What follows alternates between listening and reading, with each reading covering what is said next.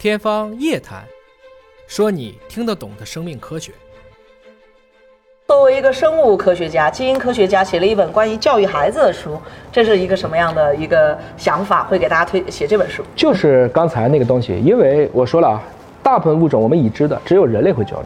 嗯，差不多我们从无脊椎动物到脊椎动物，脊椎动物又从我们的鱼类、两栖类、爬行类、爬行类到高等以后，你的迷走神经和副交感神经分出来了。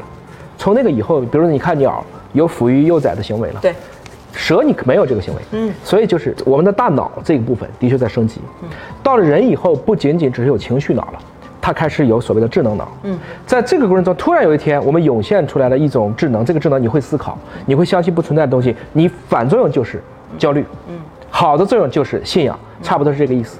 那我现在看到了很多的问题呢，是家长在这个过程中，由于没有正确意识到这一点，不从容，而带来的结果是所有人都不希望看到，变成了全家皆输，特别是他们自己都做不到的事，却要求下一代做到。对，我是要解决这个问题。鸡娃，嗯，我说家长最重要的事情是要把我执。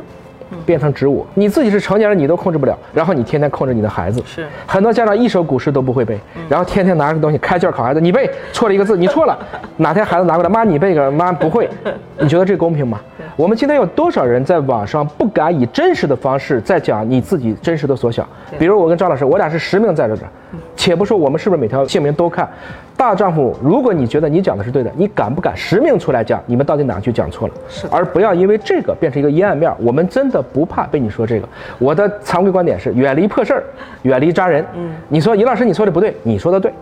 我跟你说什么说？我又不跟你争论。全世界有这么多人，中国有十四亿人，你想一想，拉脱维亚才一百万人，丹麦才六百万人，瑞典才一千万人，我们一个城顶别人几个国家，一辈子你的时间有限，嗯，你就能陪你孩子这么几年，你天天跟他过不去，你不是自己找别扭吗？